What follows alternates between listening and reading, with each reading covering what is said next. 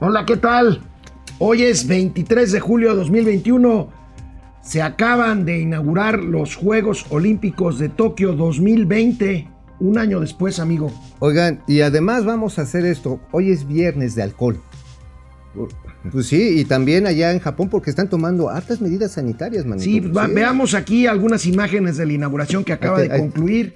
Acaba de concluir Échate la un shot a mi salud, carnal. La inauguración, pues ya tengo cirrosis este, Este- manual en las manos. Imagínate, te han de temblar las manos bien Hombre, bonito. A ver, pues algunas imágenes de la inauguración de los Juegos Olímpicos, una ceremonia diferente, una ceremonia emotiva, sobria, eh, con algunos destellos de tecnología. Bajó por ahí un mundo a- Ajá, al centro del estadio sin público. Las autoridades sumo. deportivas y las autoridades japonesas, y eso sí, el emperador con cubrebocas. Sí, sí, sí, el emperador este. Sí, el emperador de Japón. Con, todo y con tu cubrebocas. cubrebocas. Aquí en México no, porque aquí no tenemos emperador. Aquí El tenemos emperador es Akihito, ¿no? Aquijito, Aquijito. Ahí, Ahí tenemos las, eh, las imágenes. Eh, una ceremonia, insisto, diferente, sobria, pero muy emotiva. Sin público. La delegación mexicana desfiló con mucha alegría, muy elegantes. Además, con unos diseñazos oaxaqueños, así como este saquito así. No, hombre. Ese es oaxaqueño, mira, por su rebozo. Bueno, el IFE, el INE multa con 1.300 millones de pesos a los partidos políticos por diferentes irregularidades.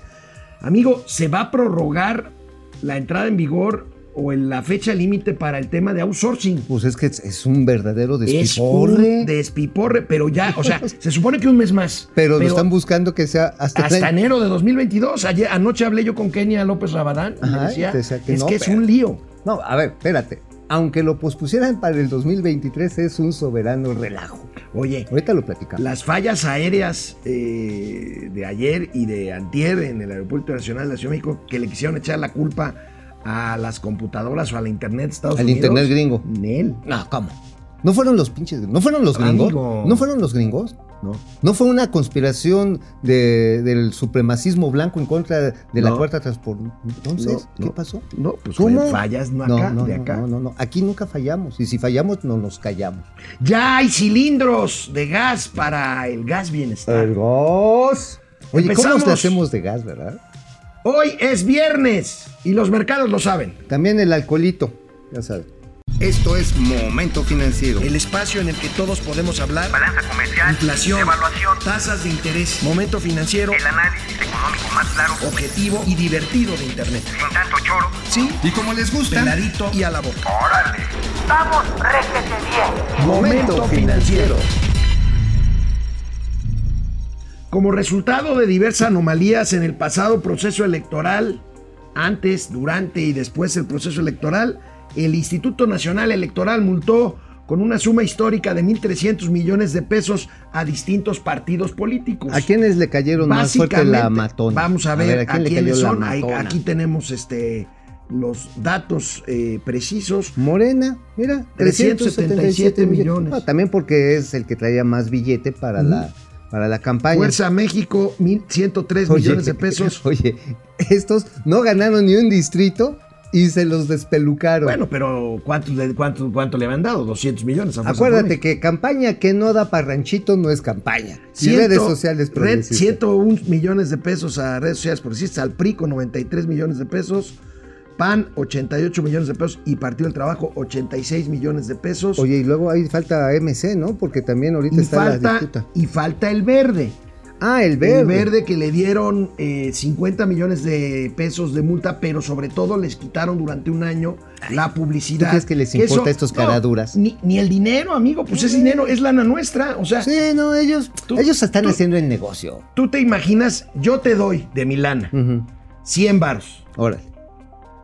Para que hagas ahí en tu carro lo que quieras. Te pasas un alto y te cobran 100 varos de multa. Los pagas, no es tu dinero, te vale. Pues dices, me sigo por delante, pues ya qué. ¿No? Es más, hasta le doy 90 y me clavo 10 pesos. Oye, Movimiento Ciudadano también es multado y Samuel García, el, el gobernador electo de Nuevo León, por el tema de su esposa, que pues ahí hubo una discusión muy larga. Y que no está todavía definida, es un no, tema bueno, se va a controvertir y esto va a acabar en el Tribunal Electoral. Ah, no, pero por supuesto, es que aquí la discusión y la delgadísima línea es dónde empiezan los derechos y la libertad de expresión en redes sociales y dónde está el negocio de redes sociales. O sea, esa definición es clave para saber si la señora Fosfo Fosfo realmente le estuvo haciendo, además de otras cositas, a su esposo, o sea, le ayudó en la campaña, o si realmente estaba haciéndolo por puro amor.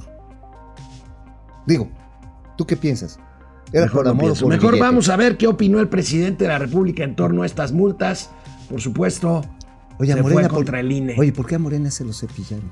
Pues por exceso de gastos y por financiamiento no reportado. Y ¿Y por qué no presentaban los tickets del súper? A ver, vamos A a ver, ver qué bien. dice el presidente.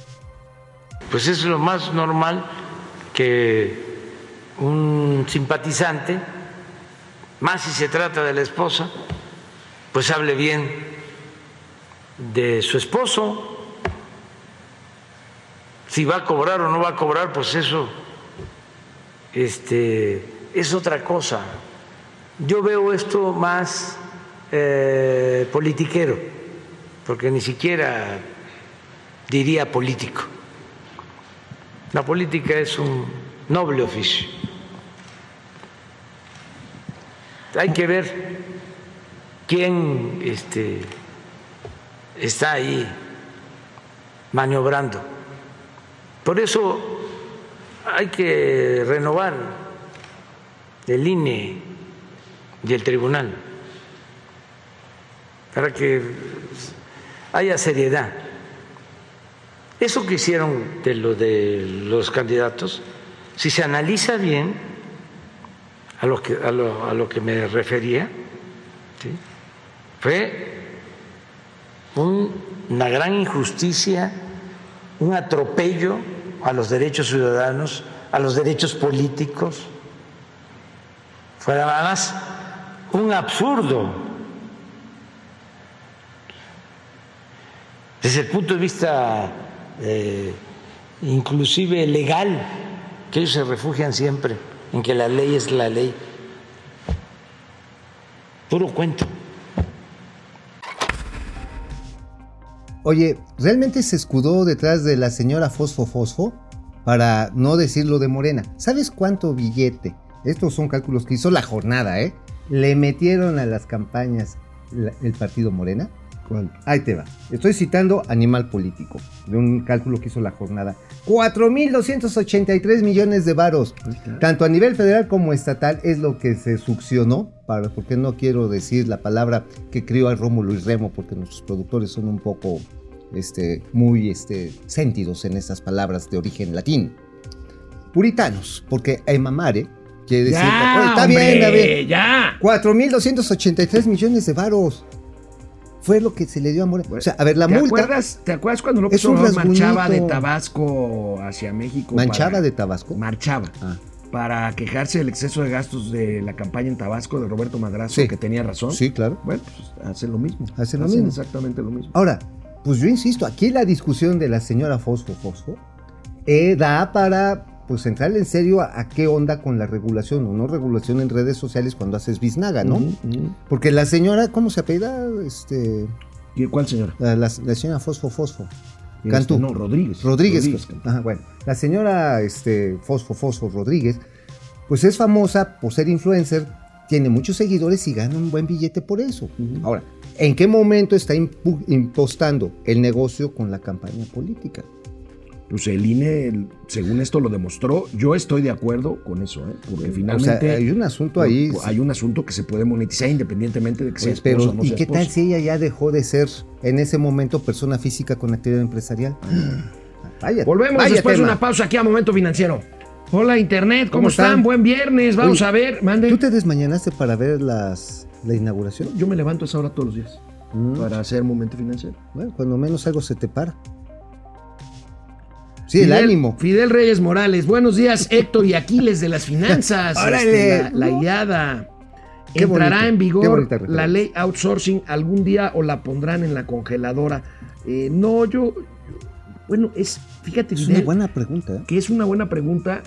Yo estoy seguro que la van a patear hasta enero de 2022, pero puede ser el inicio para que la vuelvan a patear. Y, Ajá, la- y otra la vez, y la traten otras de refinar. Porque ¿sabes cuántos puestos? Bueno, ahorita lo vamos a platicar en, en la telera, Ujú. pero una vez se las voy aplicando. Solamente se ha recontratado a una cuarta parte de los trabajadores que estaban en el outsourcing legal.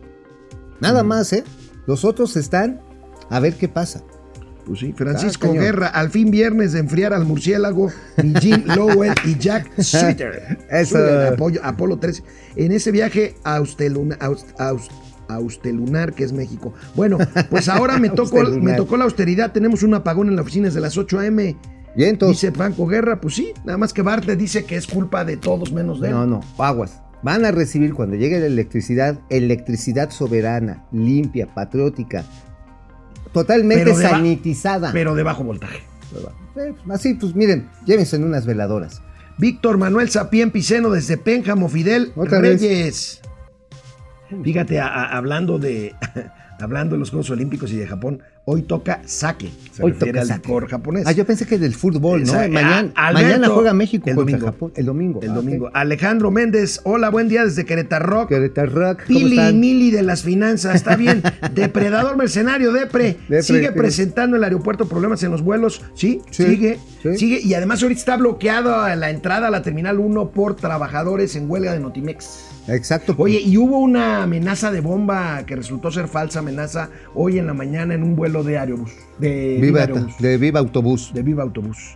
Vamos a la tele, regresamos. Bueno, pues ahí está la multa esta y la barbaridad de lo que nos cuestan los partidos políticos. En cuanto a la entrada en vigor de la ley del outsourcing, de la ley de terciarización laboral, prevista originalmente para el inicio del próximo mes, o sea, en unos cuantos días, parece que hay consenso. Ayer decíamos que el presidente decía que estaba de acuerdo con que se prorrogara un mes más. Yo creo que va a ser más porque ayer mismo y anoche hablaba yo con la senadora del PAN, Kenia López Rabadán, propuso que esto se vaya hasta enero de 2022, Claro. amigo, y parece que hay consenso para que así sea. Ahí tenemos consenso para dar prórroga a la ley de outsourcing. Espero que así sea, Ah, porque me que decía Kenia. López es un verdadero desastre. Aquí hay algo interesante. Quien lo está operando en el Senado es directamente Ricardo Monreal.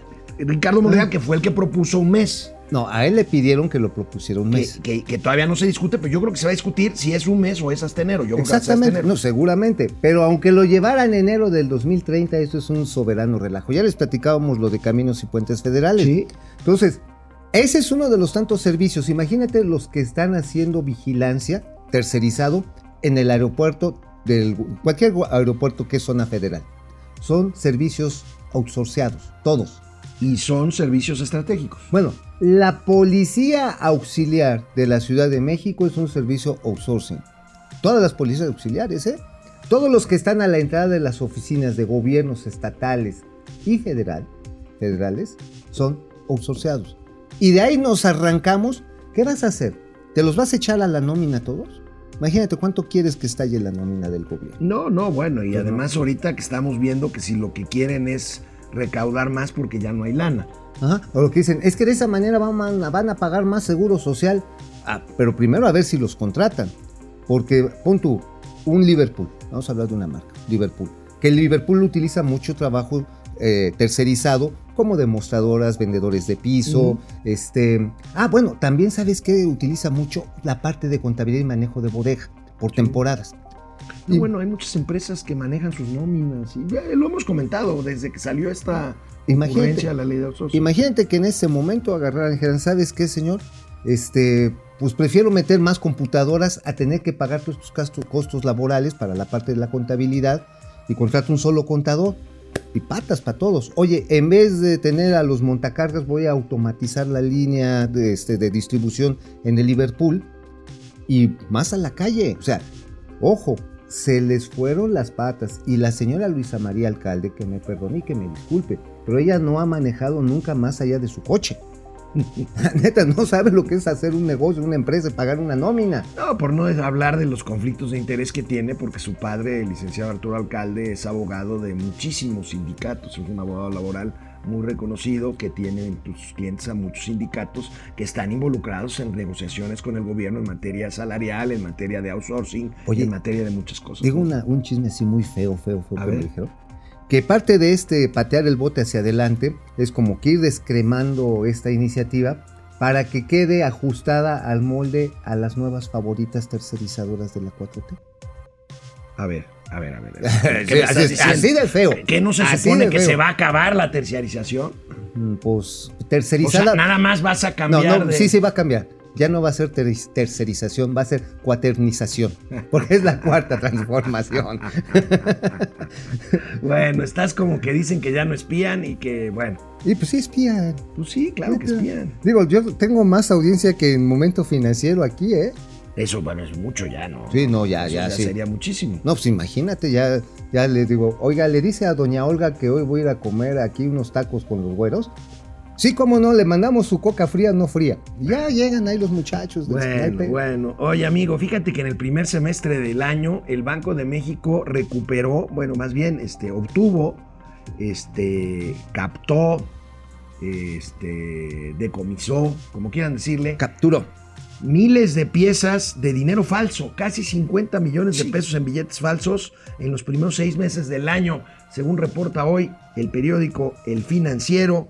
Como lo vamos a ver aquí esta gráfica, amigo, fíjate, impacto de la falsificación de billetes en millones de pesos al primer semestre del año, cómo se ve el primer semestre de cada uno de los últimos... Obvio, obvio que se años. redujo en el 2020 por la Por la pandemia. Sí, claro, mucha gente empezó a utilizar más los medios de pagos electrónicos. Eso lo vamos a ver ahorita también. ¿Ah? Pero fíjate, no ceja, no baja. Es más, entre 2016 2018, en los años del gobierno de Enrique Peña Bebé, se subió, ¿eh? Sí, Se al, subió. al semestre es Ahora, más de Y a 56 veces, millones. y de a veces te los despacha el mismo cajero automático, ¿eh?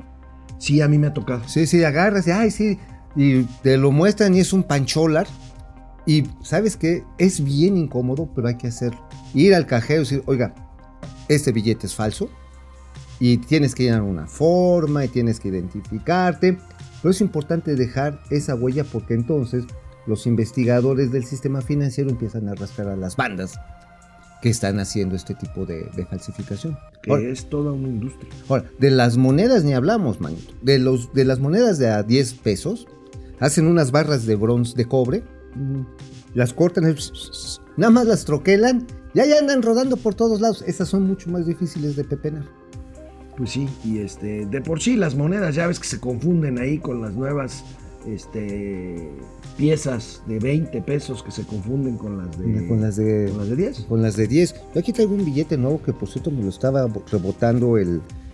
Unos de 100 pesos, los bolivarianos de 100 pesos. Mira, este, este, este, no te lo aceptan en los cajeros automáticos. No, ni en los cajeros de Ni en estacionamiento. los cajeros de estacionamiento, ni qué es esta mugre. Dice, a mí, écheme a mi Netzahualcoyo. Ah, Netzahualcoyotl. Eche. Bueno, pues ahí está, ahí está. La lo- el dinero aspiracionista. falso. Y bueno, ayer reportó sus resultados, sus resultados semestrales, primer semestre de 2021. Grupo Financiero Banorte reporta un avance en su utilidad del 9%. Vamos a ver aquí. Qué interesante, el comunicado. Ahí tenemos el comunicado, amigo, que que nos hizo llegar Banorte sobre los resultados, incrementa 7% crédito al consumo y reporta sólida base de capital Así es. al segundo trimestre del 2021. Fíjate que aquí lo relevante también es cómo eh, Banorte ha presentado una competencia durísima contra las demás instituciones como Citibanamex, como BBVA, este, contra HCBC. O sea, siendo un banco de capital nacional, ha logrado colocarse cañón tanto en la captación como en la asignación de crédito. Y hay que decirlo, yo creo que de los que han tenido mayor desempeño en apoyo a los ahorradores y a los deudores, tanto en lo personal como empresarial, es Banorte. 21%, casi 22% su índice de capitalización. Está No, pues está, 12, 13 puntos arriba del está como Pancho. Pantera. Está muy, muy fuerte. Ahora sí, está como cargador de sandías. Una, este, Así una bien carte- mamey. así es, una cartera de crédito total vigente de casi 800 mil millones de pesos y permanece sin cambio en el año, pues en un año complicado. Este, en fin, este, buenos los resultados de. Hay que reconocerle que Banorte también tiene una estrategia digital muy, muy interesante. muy, muy poderosa. Sí, claro, serían las soluciones por, por internet. Agarras y toc, toc, toc, toc. Funcionan, no se caen otras, no quiero decir como las de BBVA Bancomer que se cae cada rato. Oye, por cierto, Mande. Son bien chafas en su servicio a clientes los BBVs. Pero ya luego les platicamos. Porque Bueno, pues Son vamos bien aquí bonitos. a hablar de, de Marcas. los bancos, de marcas. Bueno, Ah, luego vamos a hablar mal de los bancos. También a veces se lo merecen. bueno, después del corte vamos a ver de qué escribió el tío Mau y les tenemos una noticia que consiguió Mauricio. ¿Por qué no la das tú del Infonacot? El breve, Eso, el breve. antes de verlo. ¿Qué creen? Yo me despido como director y mi- yo mí mismo me liquido con un billetote, casi un melón de varos. Un director de un organismo importante de la 4T se va y se autoliquida con casi un millón de pesos. Ahorita les vamos a platicar de quién se trata. Y ahí está el canal billetote. 76 de Easy, canal 168 de Total Play. Momento financiero, economía, negocio y finanzas para que todo el mundo Hasta los cuatroteros. le entiendan. Bueno, eso intentamos, ¿no? Aquí estamos, Internet. Carlos Santoyo. Ayer escuché con Héctor Martínez Serrano que vamos muy bien en economía. Bueno, pero pues también. ¿Qué? ¿eh? ¿Quién? Es Héctor Martínez Serrano. Pues sí, ¿verdad? Noticiero de Héctor Martínez Serrano. Pues sigue momento financiero, Carlos. Pues ya que... René Wiri, saludos, excelente fin de semana. Saludos. Alejandro Méndez, aportamos dos gancitos y dos cocas de vidrio. Dice. Ah, viene. Dos cocas de vidrio. De 192 mililitros. Eric Huerta, buen día al sheriff Rosco y al oficial Enos de los Dukes of, Casa, of Hazards. De este, gener- de este General Lee financiero. Está bien. Francisco García, buen día, buen fin de semana. El error del presidente es que vive en una utopía mientras que el país se dirige hacia una distopía. En una distopía. Bueno, pues es que sí estamos en una cosa muy, muy surrealista ya, ¿eh? No, bueno, pues ayer eh, me comentábamos lo de la alerta. Por cierto, para que veas nada más, con todo respeto para mis amigos argentinos, pero pues Argentina es un desastre económico y un comunicado del Departamento de Estado muy similar al que hizo ayer sobre nosotros, hizo sobre Argentina, de que es un país De que aguas con, aguas con meter O sea, su lana ahí. En, esa, en esas ligas estamos jugando. Oye, ¿quién Se- mandó las dos cocas de 360 mil? Víctor Hugo, no. No, no, no, no, no, espérame. ¿Con bacachá o sin bacachá? Apunta, Alejandro Méndez. Alejandro, ¿cómo? Servando González, Servando, ¿cómo estás? Desde Morelia, gracias. Ferrangel, Arturo Barrera, deberían cancelarle el registro, quitarle curules en la Cámara de Diputados. Estoy completamente de acuerdo. Totalmente de acuerdo, Completamente claro. de acuerdo. Pues si no, este es un círculo vicioso. Porque multas no sirve de nada, porque como dice Mauricio, el dinero no es de ellos. Pues sí. Pues sí, y además es una, un billetote que todos le ponemos. ¿no? José Almazán Mendiola, la consulta del 1 de agosto, ¿cuál consulta? ¿Cuál? ¿Qué dice? de Es un distractor de todo lo que está mal en el Ah, gobierno el de Andrés distractor, Manuel López el Obrador. distractor del primero de agosto. La inseguridad, la caída en el PIB, la violencia, Oye, ¿sabes qué voy a hacer ese día? ¿Sabes qué voy a hacer ese día? Voy a salir con mi camarita a ver algunas casillas, a ver cuánta gente hay. Y los pasamos aquí en Momento Financiero. A, Ah, ver, órale. a ver si, qué, cómo van. José Almazán Mendiola López Obrador no maneja cuenta de cheques ni tarjeta de crédito, él maneja efectivo envuelto en una bolsa de papel. Pues sí. Oye, El decía el presidente que, este, que el dinero ni las propiedades eran importantes para la felicidad. No.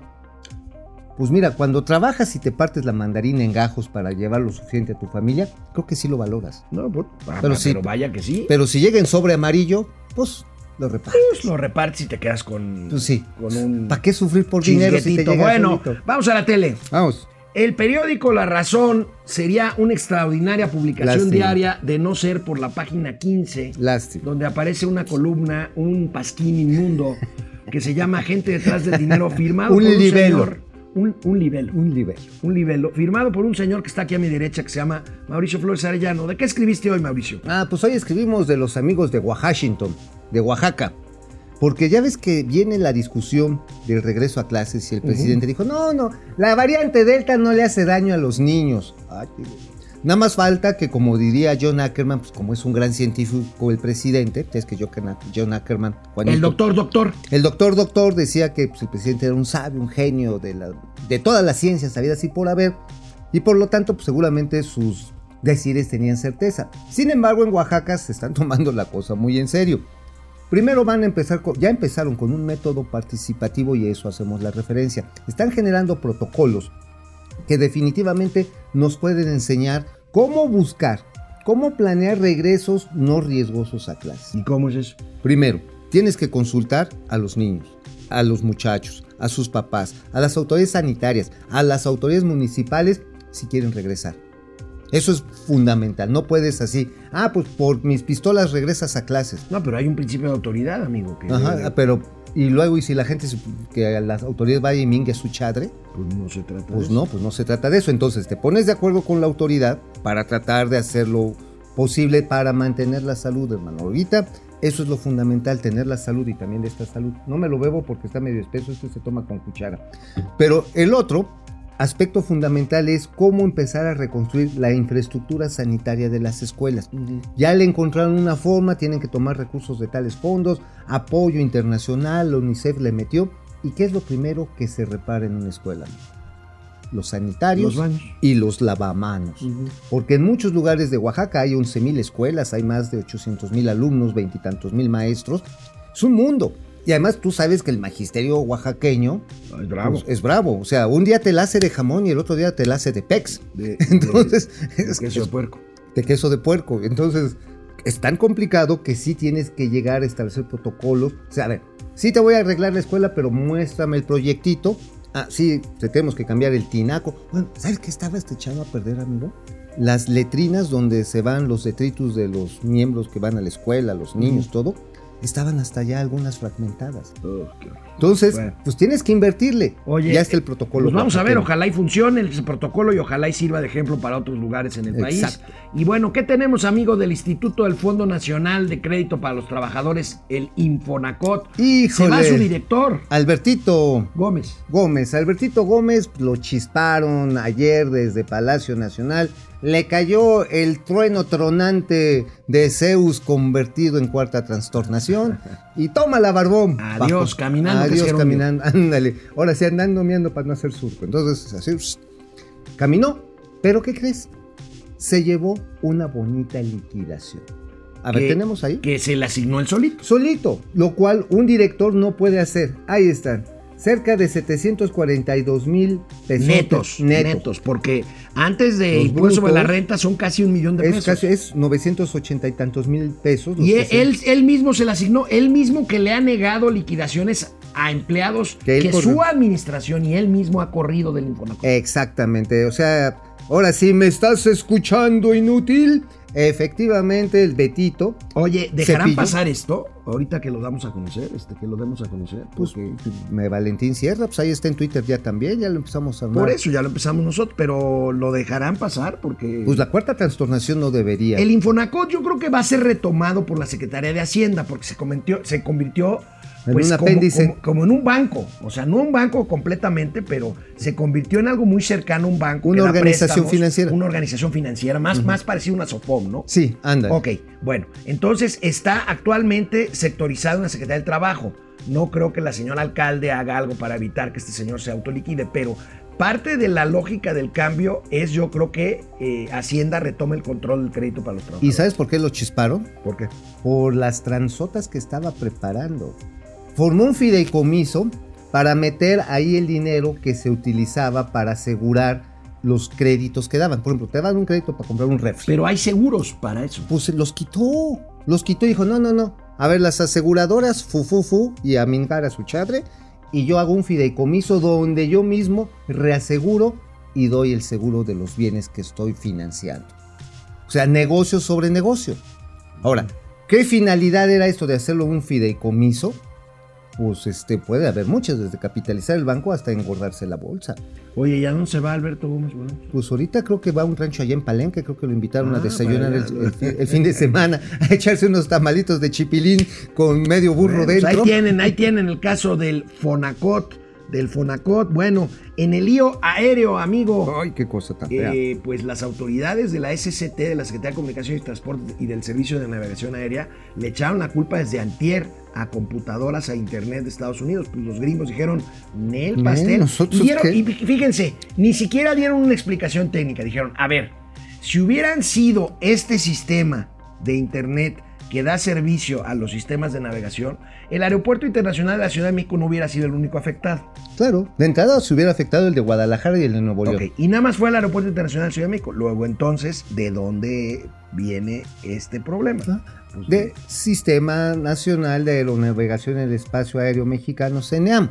Y bueno, pues es que, a ver, el señor que está ahí al frente del CNEAM, mira, ahí está. Mira, todavía ayer hubo 106 retrasos Más de de Aeroméxico, Aeroméxico. 19 de Volaris, 13 de Viva Aerobús y 6 de otras. 144 en total todavía ayer. Todavía. Ayer hubo casi 200. Y fíjate, tal es el despiporre que, por ejemplo, el domingo que estábamos regresando de Guadalajara, a donde Ujú. fuimos ahí a ver la calidad del tequila, que hay Ujú. que hacerlo, también hay que mantenerse sanitizado por dentro, resulta que los vuelos empezaron a trazar. La falla ya venía, como le dicen los expertos, tenía reverberancias. O sea, ya venía fallando el sistema.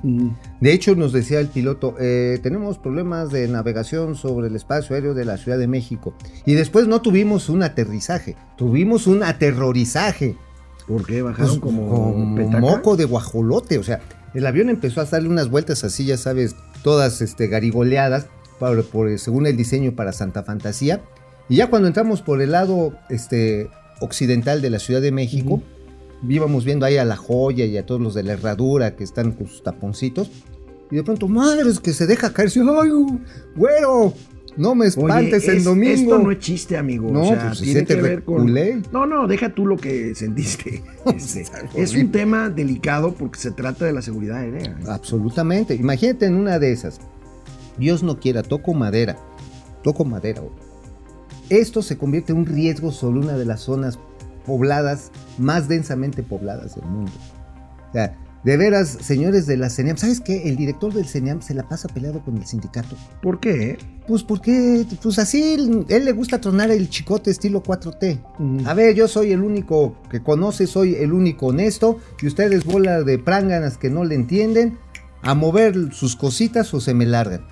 Pues el sindicato está prendido de las uñas. No, y además todavía hay problemas con la capacitación de los controladores aéreos, se quejan mucho los controladores Les aéreos. redujeron el Les salario. redujeron el salario, está el tema de la ruta de acceso. Les quitaron los salarios, los, este, los bonos médicos, el seguro de gastos médicos. Que era un gremio que funcionaba así como relojito, el de los controladores Claro. aéreos, ¿no? Y ganaban bien porque es un trabajo de alto estrés. O sea, no es estar como jugando, este, ¿cómo se llama? Duty. Este, Duty free, no, Duty- no, ahora Duty sí Free, que- no. No, a este juego que, que vas haciendo unas misiones de comando, ¿cómo se llama? No, yo no soy de videojuegos. pero bueno. No, pues tú no, no tú nada más eres de. Matatena para bueno, atrás. vamos a un corte. Estamos en el canal 76 Vive TV, en el canal 168 Mundo Ejecutivo Televisión. Regresamos después de una pausa. Momento financiero, economía, negocios y finanzas para que todo el mundo. Hasta los del CENEAM, si No, pueden. Eso sí no. No, ya no se pudo, ¿ah? Tu cañón. Bye. Parece, dice el cocodrilo MX, parece que pronto vamos a llegar de nuevo a los mil muertos diarios. Híjole, Por COVID, desgraciadamente, el presidente no cambia su estrategia y deja a López Gatel al frente de la desastrosa Yo creo que ¿por qué, la-. ¿por qué lo deja? ¿Tú qué crees? Yo creo que porque quitarlo sería reconocer que la gestión fue equivocada, por no decir desastrosa. Coincido contigo, pero además porque es la piñatita. A él le pegan. este- A él le pegan, es al que traemos. No, pero yo creo que ya los costos están siendo. O sea, ya no hay quien defienda a Gatel, ya ni los. ¿Te acuerdas que había un club de Un club señoras, de señoras que decían, ay, papacito, hazme un hijo, Gatel y todo No, eso? pues ya no. Pues ya no, pues más bien no les hicieron un hijo, les hicieron un COVID, pero desastroso. Dante ¿eh? Delgado, buenos días desde Dante. Metepec, Alito. Ah, Alito. no. Al, al tío Mau Ah. y Alex, ya me están Ah, poniendo Alito, como- dije, eh, no, aquí no es Fidel Reyes. Morales, buen día a Andrea Legarreta y Galilea Montijo de las Ay, finanzas. Pues sí, Copa B. A ver, espérame. Alelu, Aleki, Así, ¿Cómo me verías? Partido Verde. Amigo, ¿cómo me verías? Híjole. Partido Verde, Echando conductas chicharrón. reiteradas. ¿Cuánto miedo a López? ¿Por qué? ¿Tanto miedo a López? Pues es que el verde es aliado a López, ¿no? Pues sí, ah, bueno, ese es aliado a su billete. El verde, lo único que tiene de verde es el dólar. Así pronto. Patricia Canseco, Mau, ya no le hagas bromas a Alex, viene de malas y te va a dar un zape. Pues sí, se lo voy a dar, Pati, porque sí está. Mejor Ah. ponte un pegol, hermano. Y ya. Echemos el chupe de la paz. bueno, este, José Tenorio, buenos días al dúo Aeroméxico de las Finanzas, calidad de altura. Órale. Caballeros Águilas. Caballeros Águilas. ¿Te acuerdas cuando Aeroméxico daba unos diplomas a los periodistas que cubrían la fuente Sí, aeronáutica de Caballero Águila? Así, a mí nada más me tocó el de Caballero Chichicuilote, pero, o sea que. sí, me acuerdo, era bien bonito. Marian Sabido, buen día a Harry Potter y Ron Weasley. Ay, que tú, tú sí tú das- tú sí das de. Harry Potter. Sí, sí, sí. Sobre todo porque agarras la varita bien padre. Este, Oigan, ¿y qué pasa con el dinero que les cobra al, el INE en multas a los partidos políticos? ¿A dónde va ese dinero? Regresa a la, a la tesorería. A la tesorería de la federación y más bien no se los despachan, ya no les regresan en, la siguiente finan- en el siguiente financiamiento. Es correcto. Ajá. Entonces en el siguiente financiamiento ya viene un rebano.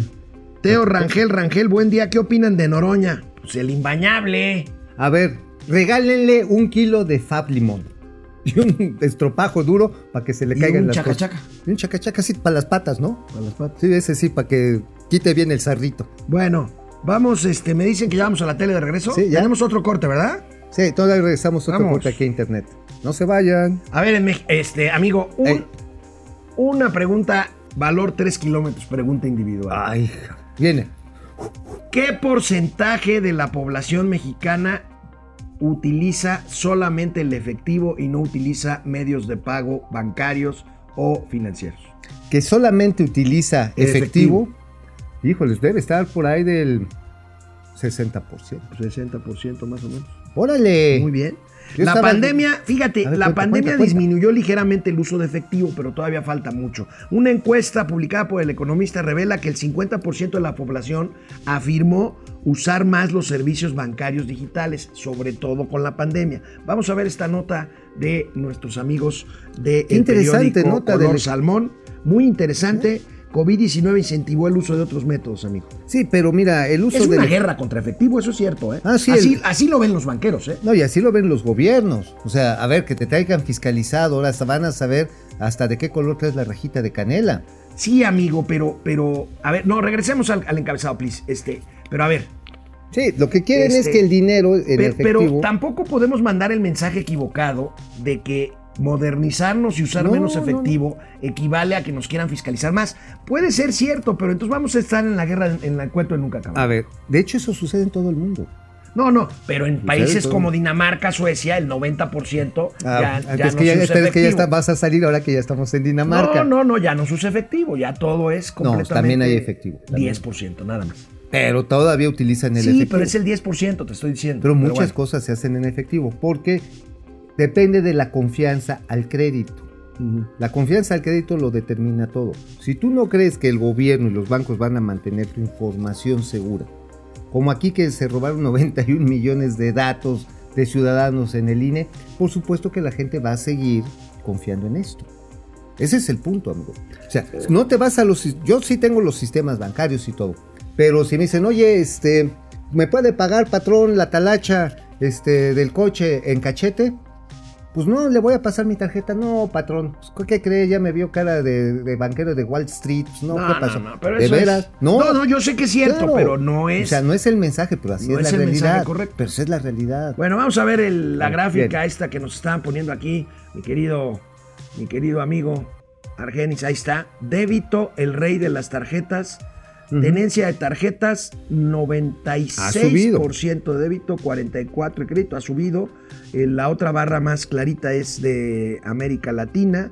Ahí tenemos el prepago y ahí tenemos otros datos. A ver, ¿por qué sube el débito? Y esto es una cosa importante. Las empresas se han puesto muy duchas, no de ahora, sino de 20 años para atrás, de, hace 20 años en adelante, se han puesto muy duchas en pagar nóminas electrónicas, lo cual es correcto. Pero ¿sabes qué luego qué sucede? Llega la gente por su quincena, la saca totalmente y Ah, empieza no. a pagar en efectivo. Por- hay, hay, eh, me acuerdo, este, he visto en oficinas el día de paga, la cola en el cajero automático es inmensa porque todo el mundo va y saca todo lo que Pues es que si vas a la chelería y sacas tu tarjeta de débito, no te la van a aceptar, hermano. Así, vas con Doña Pelos para echar unas garnachas y pues te dice, no, joven, no. Ese, es, insisto, es un Es- mensaje equivocado. Es una realidad. O sea, no es, es, una un realidad que hay que cambiar, amigo. Entonces vamos a bancarizar a Doña Pelos. Vamos a bancarizar a Doña Pelo. Doña Pelos. Ahora, Doña Pelos va a creer que efectivamente el dinero que tiene ahí le va a redituar, le va a dar acceso eventualmente a tener un historial crediticio para obtener financiamiento para mejorar su casa. Esa es la idea, ¿Cómo lo vas a hacer de que se convence? con educación financiera. Está bien. ¿Cuántos años llevamos de educación financiera? Como 30.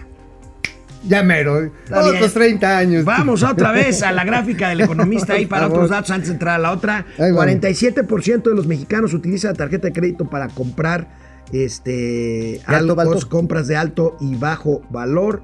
Ujú. 33% de los mexicanos utilizan la tarjeta de crédito para Realizar- realizar, retiros de efectivo de Es lo que compras. te decía, Se hermano. financian por ahí, 89% ¿qué dice ahí? Prefiere la modalidad de pago sin intereses. Oye, pe- pero vamos a otra gráfica esta de Milenio, no del economista, A ver, en donde vemos ahí e-commerce el a e-commerce las, a las altas, al chachas. al chacha, sino que prefiere la gente utilizar el uso del débito en vez del crédito para las transacciones electrónicas eh, a través del e-commerce. ¿Por qué? Así ¿Por qué es. prefieres pagar? Porque mejor, y eso es una conducta en el sentido positivo, Sí. muy acertada.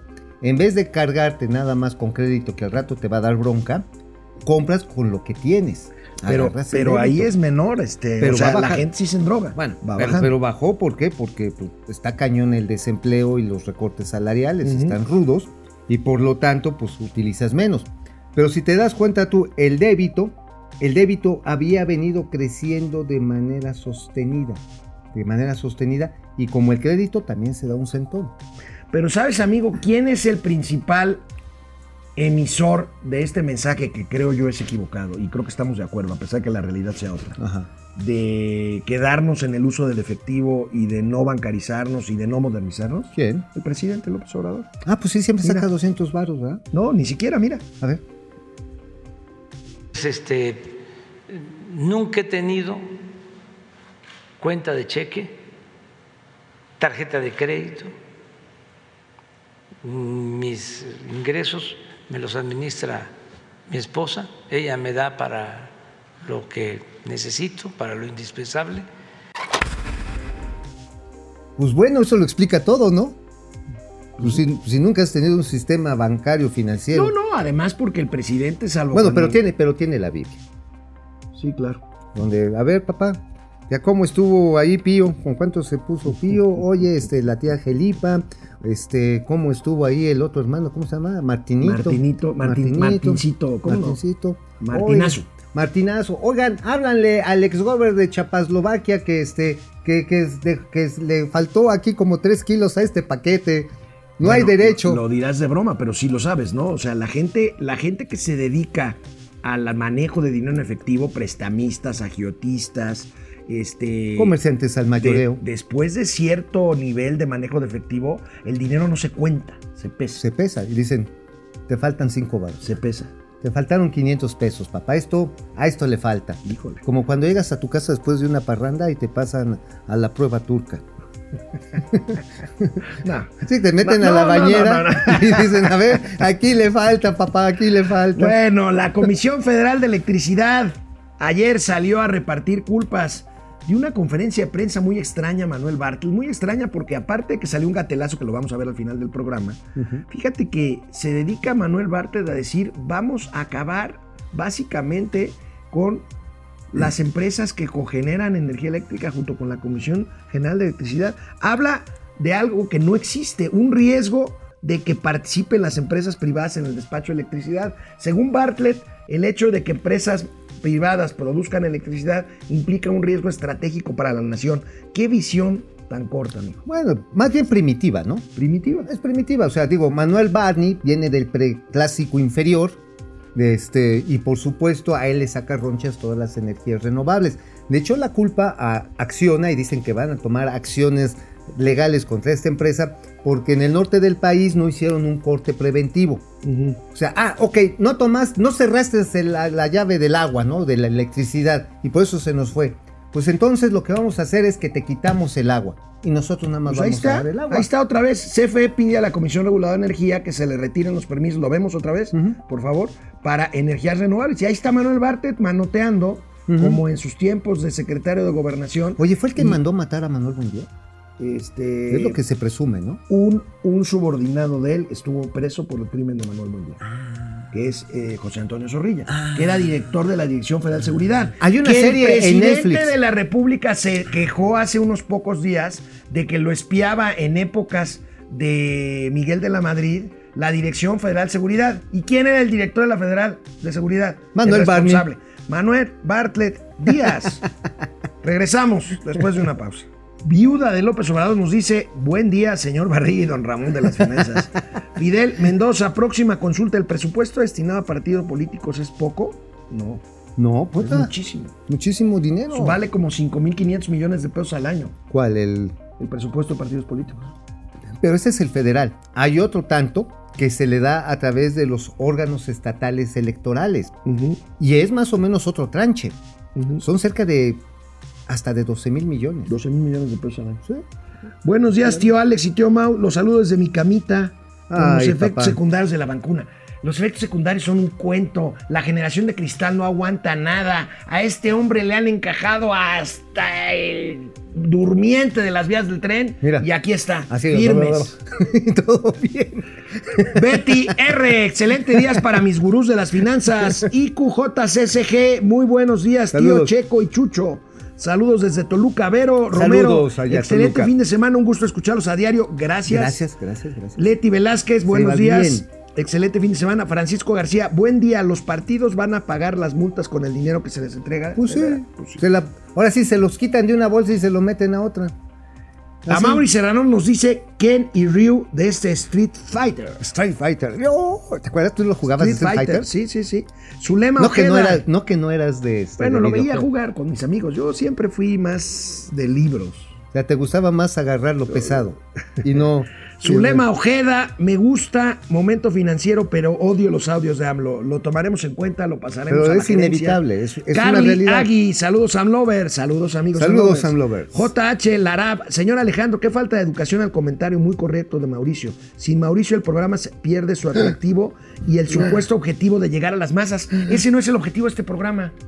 No, yo sí quiero llegar a las masas. no, el objetivo de- del Yo programa llegar- es educar. Yo quiero a las, llegar a las masas de tortillería, mano. O sea, porque ya está bien cara. Carly Agui, saludos a todos mis supuesto. amigos White Chicans, White Chicans, aspiracionistas. Ed Ser, saludos desde Panamá con el Mm. tercer repunte del, repunte del COVID. Oye, sí, está regacho. 16 mil contagios nada más en México. Hay que sacar la contabilidad de cómo vamos en América Latina. Está Este, preocupante. eh, creo que no muy bien. Si no, Habrá en Brasil, en Centroamérica, ay Dios mío, es una. Bueno, nos vemos mañana, nos vemos el lunes. Mañana. Pero Mañana nos vamos vemos a la el tele ombligo. todavía. Llegaron los cilindros del gas. La próxima semana, la próxima semana habrá una reunión con el eh, director general de Pemex, Octavio Romero. Dice Andrés Manuel López Obrador que ya hay cilindros y vehículos para repartirlos, para revisar los avances de lo que será la nueva empresa Gas Natural. Veamos lo que dijo el presidente esta mañana. A ver, A ver, a ver. este, ¿y eso qué? No, pues es que pues, es aquí para aguantar el sudor. O sea, yo me le voy a. Ah, tú vas a cargar cilindros. Pues sí, ándale, pues es- va a estar emocionante. Ya hago, hago mi, ahora sí, mi rutina de este Sporting. Y ya después llegó el gas y con las propas. Oye, amigo, ¿por qué no este para- gobierno invierte una buena lana y convoca a la iniciativa privada para construir Por- una red subterránea de gas natural en las principales Porque vas a ciudades abrir, del vas país? a abrir la carne, vas a abrir el territorio donde están sepultados nuestros ancestros. Ancestros. ¿Qué pretendes hacer, neoliberal? Bueno, ya tenemos el material del presidente o ya nos A boicotearon por ahorita en Por orden de Manuel Bartlett. Ahorita en internet una de nuestras amigas que nos siguen decía que lo único que no le gusta de momento financiero son los videos del presidente. Oye, por cierto, esto sabes también por qué es, porque como voy a ir de este a la protesta al ratito allá al Zócalo ¿Cuál de los siervos, de los cuervos de la nación. Ah, van a protestar los cuervos de la nación. Sí, porque pues no les, no nos está cayendo el varo. O sea, ocho mil que no varos se me- supone que son los Pues es el equipo. paladines de la cuarta transformación. Pero pues sin billete, ¿cuál paladín? Nos quedamos sin paladar. Después de tanto jalón. bueno, vamos pues, a ver qué dijo el presidente del gas. Bien. Bueno, tenemos eh, una reunión para la semana próxima sobre el gas bienestar. Eh, y yo puedo informarles la semana que viene de cómo vamos. Ya se ha avanzado en la eh, creación de la empresa, como lo prometimos vamos a iniciar en tres meses, yo creo que antes, considerando el tiempo que ya transcurrió desde que lo dimos a conocer. Vamos a pensar que en dos meses más ya estamos este, distribuyendo el gas bienestar en la Ciudad de México. Vamos a empezar aquí y poco a poco se va a ir ampliando.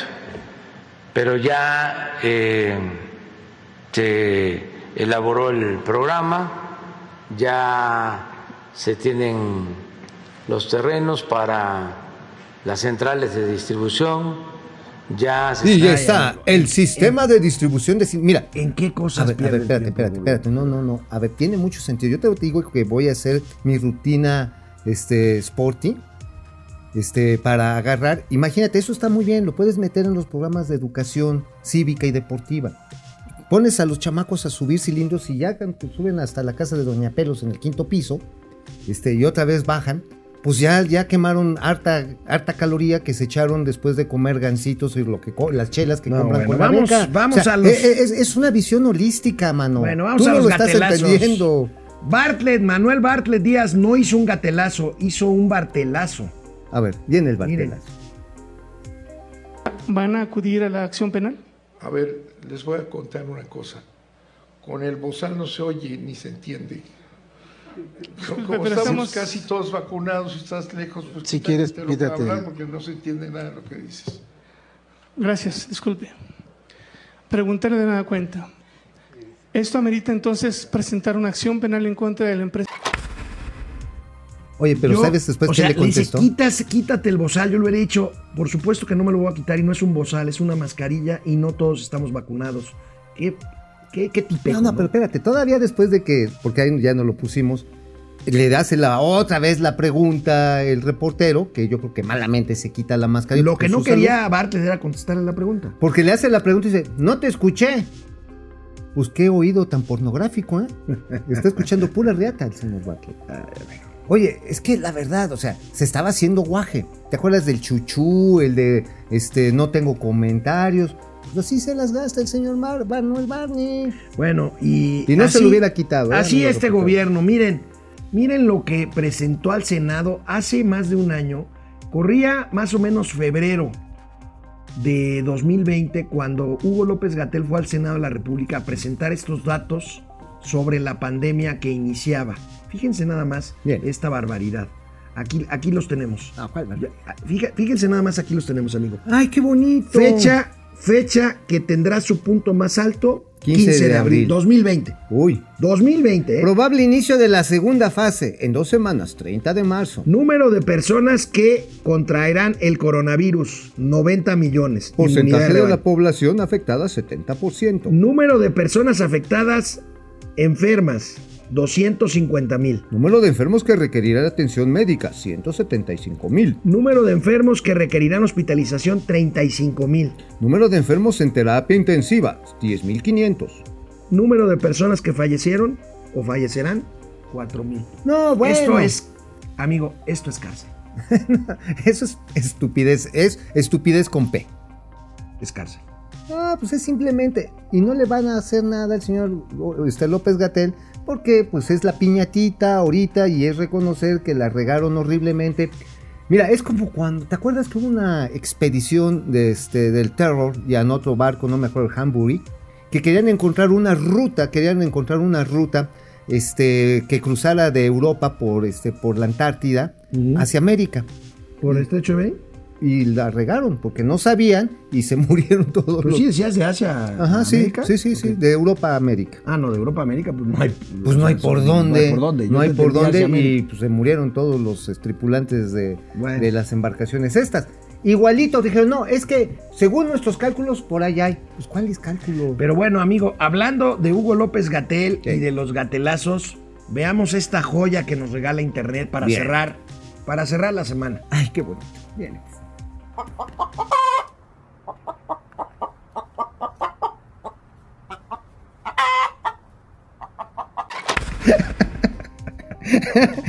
¿De dónde sacaron al culeco? Pues después de lo que acabamos de ver, es lo menos que nos podamos burlar de este sujeto. Oye, este. ¿Lo vemos otra vez? Sí, por favor, no, no, no, viene, por Venga. favor. Echen al culeco, please. ¿Dónde está nuestro pollo?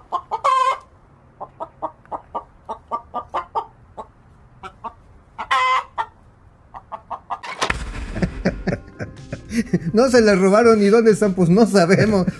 No, pues, entonces, o sea, ¿se las robaron, las perdieron o no las tienen? No, pues yo creo que las tres juntas. Maravilloso. Oye, la chamba de comprarlas la hizo Arturo Herrera, ¿no? Eh, de comprar, de, de, comprar- financiarlas. de financiarlas, sí, de comprarlas, financiarlas, Marcelo. Ebrard. Marcelo Ebrard. El que las tenía que almacenar y después aplicar era la Secretaría de Salud, entre ellos el Hugo señor- López Gatel. Y entonces, ¿dónde quedó Willy? ¿Dónde quedaron las ampolletas? Pues lo volvemos a poner para que veas. Sí, sí, a este. ver, otra vez. Por favor, una explicación recién A ver, salida del este, corral. señor subsecretario, ¿qué pasó con las vacunas?